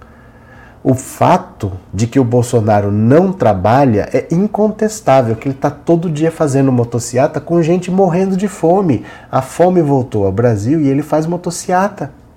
Ele não tem uma proposta para nada, ninguém sabe falar o que, que ele fez em três anos e meio. Ele está gastando mais de um milhão de reais por mês de cartão corporativo com sigilo. Um milhão e duzentos mil reais por mês. Isso é para gasto pessoal ele tem o salário dele e ele tem um cartão para gastos pessoais, ele gasta mais de um milhão por mês e põe sigilo. Todos os filhos estão sendo investigados ao mesmo tempo. Ele diz: o STF não me deixa trabalhar. Por que, que ele não peita o STF? Porque para dar indulto para Daniel Silveira, ele peitou o STF. É mentira. É mentira. Então não adianta a gente ficar aqui, não, mas é. Pode ser direita. Você quer ser direita? Você pode ser de direita, você pode ser de esquerda. Mas Bolsonaro não trabalha. Quem não trabalha não merece um segundo mandato. E ponto. Né? É... Todo mundo sabe que Bolsonaro é, é preguiçoso, Alex. Será que alguém ainda acredita no kit gay? ah, é, tem gente que acredita em cura gay. Tem, eu já vi aí depoimento de gente que fala que, que é ex-gay, tem gente que ressuscitou, tem gente que já morreu, foi pro inferno três vezes e viu não sei o que e vem trazer o relato. E o povo acredita, viu? Cadê? É... Meu irmão continua defendendo esse pulha, inclusive dizendo que o mundo não passou fome graças ao Bolsonaro. Esse é o pior erro do Bolsonaro. Isso não é uma qualidade, esse é o pior erro. O Brasil é o maior produtor de alimentos do mundo e o povo está passando fome. Não me interessa se o mundo não passou fome, o brasileiro está passando. Esse é o pior erro. Todo presidente decente teria controlado as exportações para que o povo não passasse fome. O Bolsonaro deixou os exportadores ganharem dinheiro, ó, ganha dinheiro e dane-se o povo. Isso não é para ele achar que é uma vantagem. Isso é o pior erro do Bolsonaro. Ele deixou exportar tudo e o povo está passando fome aqui. Né? O povo tem que saber como é gasto o dinheiro. O cartão corporativo não poderia ter sigilo, mas não tem. Cartão corporativo não tem sigilo, é o Bolsonaro que põe. É só o dele que tem sigilo. Não tem sigilo, é ele que põe, né? Até eu, sem nenhuma experiência, seria melhor presidente, pelo menos honestidade, trabalho todos os dias e teria com amor. É que assim, Darley, é... o problema do Bolsonaro não é incompetência, ele é perverso. Ele, vai, ele é vagabundo e perverso.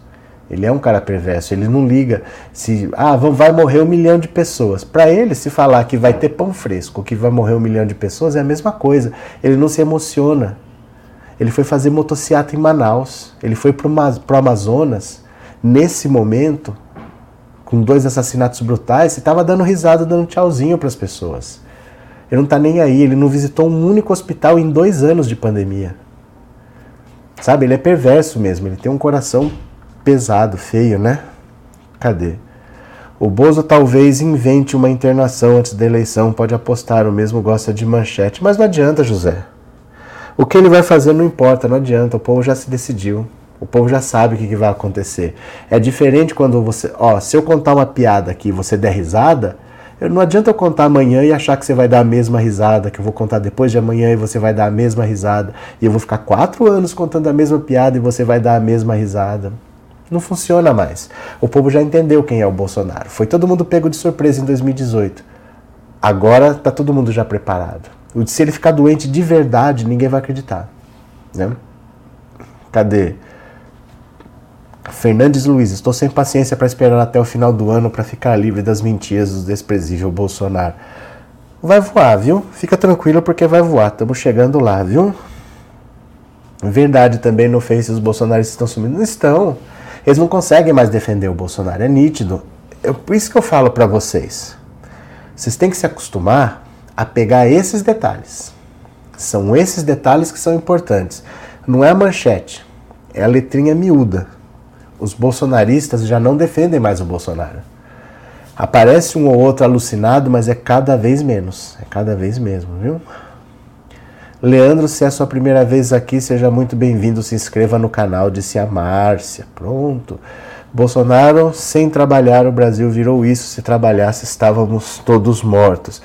É, a incompetência do Bolsonaro foi nossa parceira. O Dória, eu acho que seria pior que o Bolsonaro. O, o Dória, eu acho que ia ser engraçado. Engraçado, né? Porque o Dória faria um governo melhor que o Bolsonaro e um governo pior que o Bolsonaro. Ia depender de que lado você tá, né? Porque o governo do Dória poderia ser melhor que o do Bolsonaro se você tivesse do lado dos agraciados. E poderia ser pior que o do Bolsonaro se você tivesse do lado dos rejeitados. Porque o Dória, com certeza, todas as maldades que o Bolsonaro quis fazer e não conseguiu, ele ia conseguir. Porque ele é muito mais preparado, muito mais estudado, trabalha com pesquisas tal. Então, se você tivesse do lado do que ia sofrer a maldade, o governo dele ia ser pior. Mas se você tivesse do lado da turminha dele que ia ser beneficiada, o Bolsonaro também não conseguiu beneficiar a direita como a direita esperava. A economia está travada.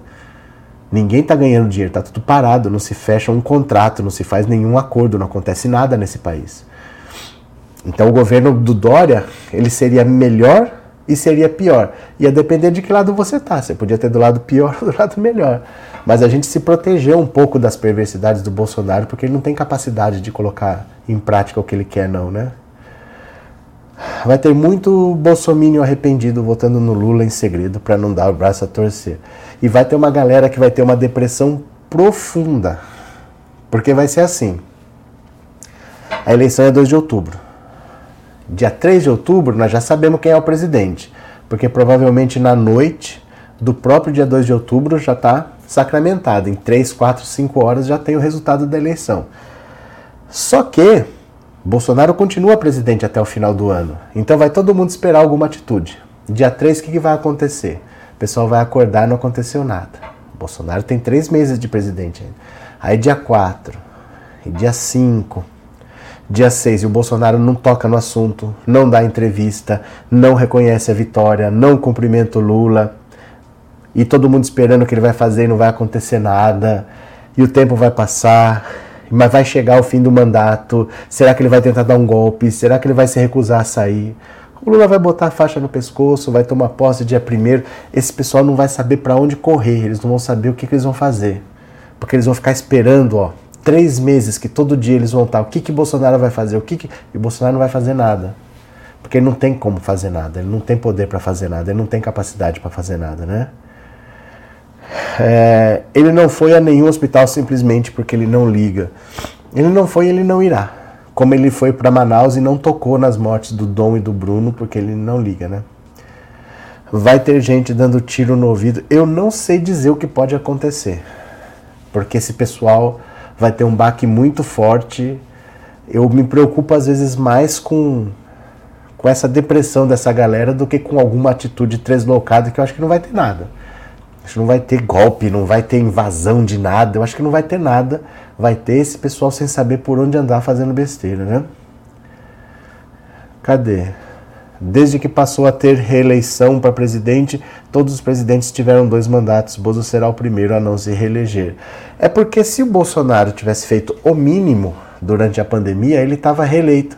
Tendo feito tudo errado, ele está com 30. Ele fez tudo errado, ele está com 30. Se ele tivesse feito um mínimo de coisa certa ali, ele estava com 35, 40 e ele ia se reeleger. Esse é o nosso Brasil. O Bolsonaro só não se elegeu porque ele meteu os pés pelas mãos absurdamente. Ele tem a máquina do Estado, ele não liga para não usar, né? É que ele conseguiu destruir um país em pouquíssimo tempo. Senão ele estava reeleito, né? A gente sabe que no remédio não se encontra a cura, mas temos que saber dos efeitos e olhar de lupa para as letrinhas miúdas que mostram os efeitos colaterais e votar no Bozo novamente é burrice, Alex Moura. Eu penso que Bolsonaro é tão covarde que não é capaz de dar cabo de sua própria. Ah, não, mas que. A vida dele é muito boa. Ele mora no Vivendas da Barra, é uma vida de abastada. Ele ainda vai ter um filho senador, um filho deputado, um filho vereador. Ele não vai abrir mão de luxo assim a troco de nada, não, né? É, Seninha costuma ajudar uma, um abrigo para pessoas idosas na minha cidade. Tá certo, Inês, cadê quem mais? Enfim, só quero saber é que nós deixaremos de ter a mente apertada todos os dias. É, tá cansativo, né? Tá cansativo mesmo, não é fácil não. Não é fácil passar por isso tudo. Cadê? É, Márcia já pensou, vou até falar para o meu filho não sair. É. Nós vamos ter que ter um pouco de paciência, viu? Vamos ter um pouco de paciência, mas eu acho que não vai acontecer nada de muito grave, não. Eu só vou pedir um favor para vocês antes de vocês irem embora, que vocês cliquem nesse link aqui que eu estou mandando. Ó, eu fiz um canal de cortes porque eu não vou misturar mais uma live de duas horas com um vídeo de 30 segundos, porque o YouTube está meio perdido. Tem mil pessoas aqui. Tem 250 pessoas que já se inscreveram nesse canal clique agora nesse comentário aí. É só um novo canal onde eu vou postar vídeos curtos e não vídeos longos, vídeos de 30 segundos, de 20 segundos, de 40 segundos. Eu já fazia os vídeos, mas eu postava neste canal. Eu vou separar para ficar melhor para o YouTube entender como é que ele tem que distribuir. Tem mil pessoas assistindo. Eu tenho certeza que não serão 50 pessoas que vão clicar. Mas eu peço para vocês que cliquem, tá? Cliquem nesse link aí agora Valeu, meu povo. Tem mil pessoas aqui. Eu tenho certeza que não vai aumentar em 50 o número de inscritos, mas eu continuo acreditando. Eu vou ver se eu ainda volto hoje, tá? Um beijo grande para vocês. Até daqui a pouco. Obrigado por tudo e eu já fui. Valeu, obrigado. Tchau.